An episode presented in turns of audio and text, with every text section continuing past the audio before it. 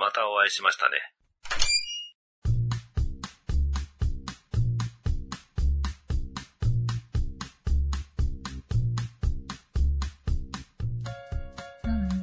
なんかちょっと、次があるみたいなタイトル取りたくない人間なんで、わかんないですけど、俺は硬い人なんで、本当に硬い人だと思いますけど、自分で言うのもなんですけど、前のその、ちょっと長くなっちゃってますけど、前の人たちとこういう風に婚するって結構盛り上がってて、うん。女の子側から、また喋りたいですか？またやりましょうって言われてるんですよ。言われてるっていうか、まあ今はもうさすがに言われてないけど、言われたんですよ。ちょうど1年ぐらい前で。うん。で、まさか向こうから言ってくれる。全然連絡も取れない状態で、半年ぐらいに1回ぐらいのペースで言われるんですよ。やんないんですか？とか、まだ話したいですとか、言われるんだけど、俺がやっぱ硬いから、その、本当に時間を作って一緒に会うっていうのが、本当に何も考えなければ、多分別に話すだけだから、別に何もないじゃないですか。で俺別に何もないと思うし、でもやっぱり、傍から見て、それは何もないと思うかってことです。今この話をしてても、なんかちょっと緊張するなっていうのは、他から見たら、これって何なんだろうと思われたら、良くないなって思っちゃうんですよ。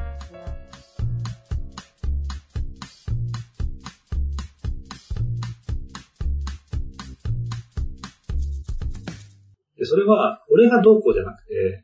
それを良くないなとか、思う人がいるのかなとか、そういうのを考えちゃうんですよ。でもそれでも、ちょっと今の時間を優先させてるので、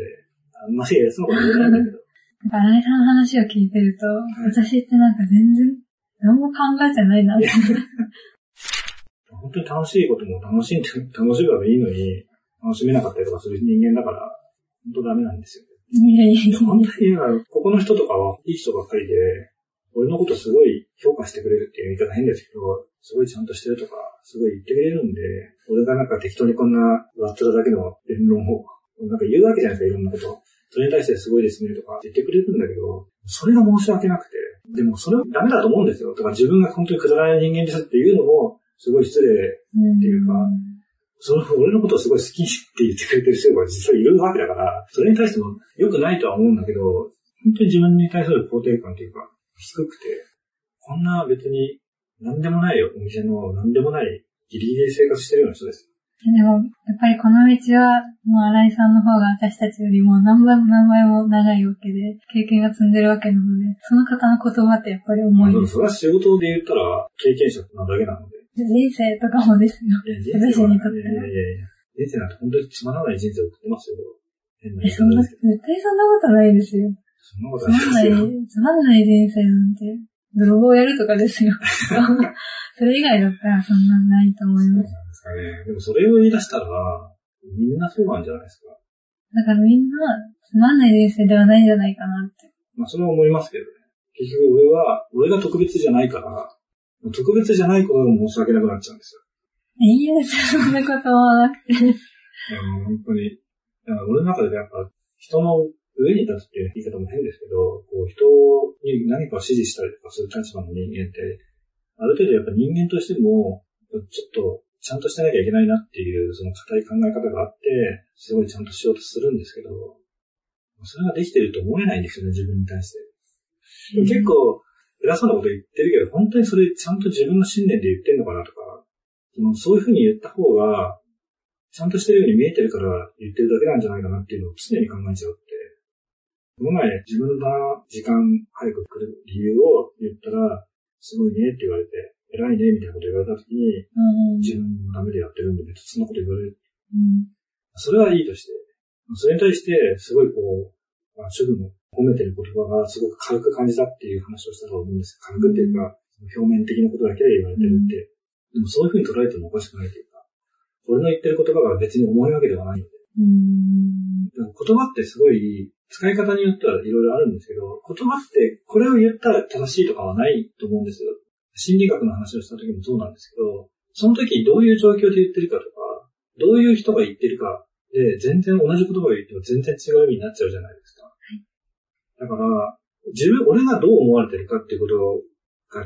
結局俺の言葉の意味を変えてしまうっていうのがあって、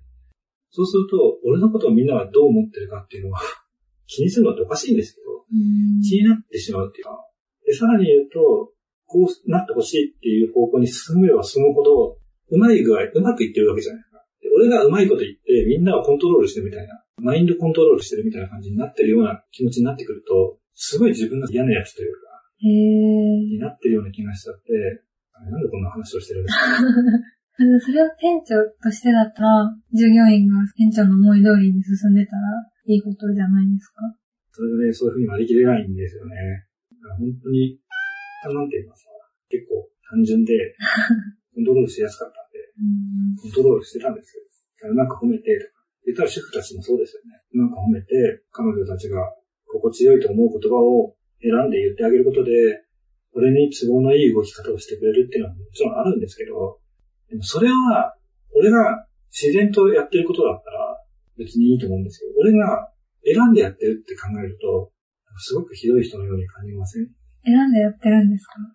この言葉が気持ちいいだろうなと思って。でもそこまでは考えてないんですけど、失礼なことを言わないようにはしてるっていうことは、そういうことじゃないんですかっていう。例えば、今の高井さんとのこの関係も、高井さんが俺に対してどういうふうに思うかなっていうことを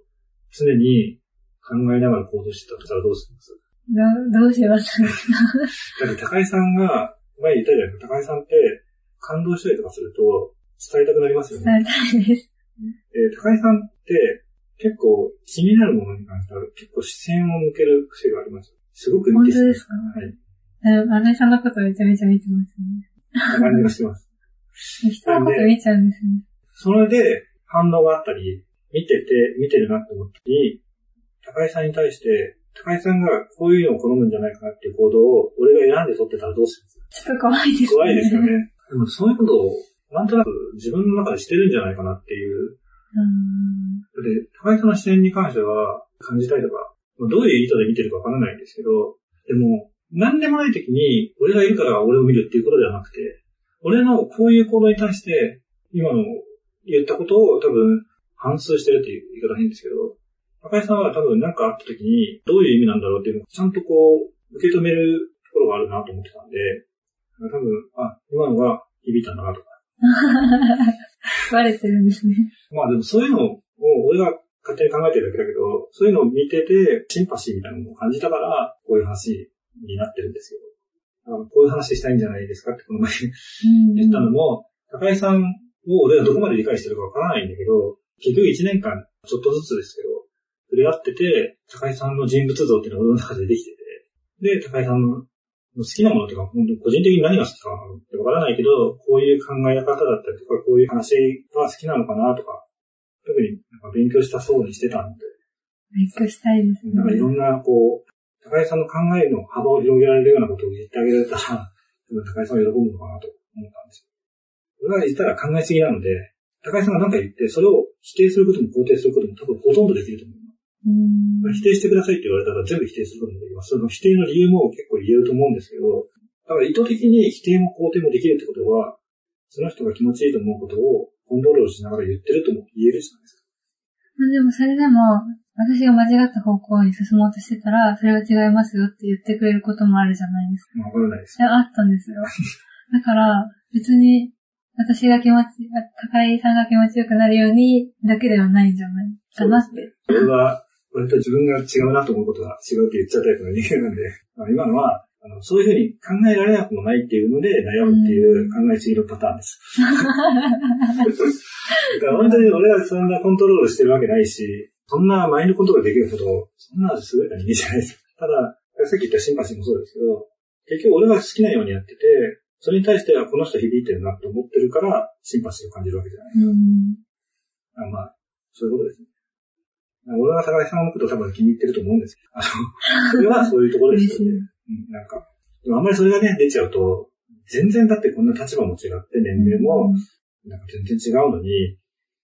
ああ、店長高井さんかとかって言われちゃうっていう、そういう話のネタされると、またちょっと。そういうことじゃないですね。だからそれが、俺もう本当にうんざりしちゃうというか、俺はどっちかっていうと、関係なしに話す人がすごい好きなんですよ。っていうか、話したいんです。そんな軽いものじゃないですよね。でもまあ、でもわかるじゃないですか、でも。主婦たちは、そういうの話、そういう話すごい好きなんで。すごい、私もアピールしてますよ、みたいなのを出してくるんですよ。でももう、絶対でも、相手でも、だって、ダブル不倫になっちゃうじゃないですか。絶対ありえないじゃないですか。もうそういうのを楽しんでるだけなんですよ。あ、そうなんですね。さんとかがアピールしてるようなこと言って、まあ、それはダメみたいな感じの流れもあるんですよ楽しんでる。だからでもそういう冗談を言ってるっていうのも、大人の楽しみだ。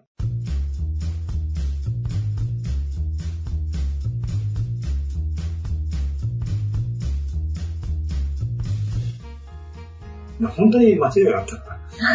ら、それはまあそういう人もいると思うから、全部は、全部否定はしませんけど、ここはそういうところではない。だから変な風に言われたりとかして、真に受けちゃう人もいるから、嫌だなとは思うだけど。うんこの時間になっちゃいましたね。この番組は思いつきを並べただけのダ話です。実在の人物や団体、事件はおろか、事例や諸説、理論なども一切関係ありませんし、責任も取りませんのでご了承ください。この番組は、夕闇動画をお送りしました。最後までお聞きくださいましてありがとうございます。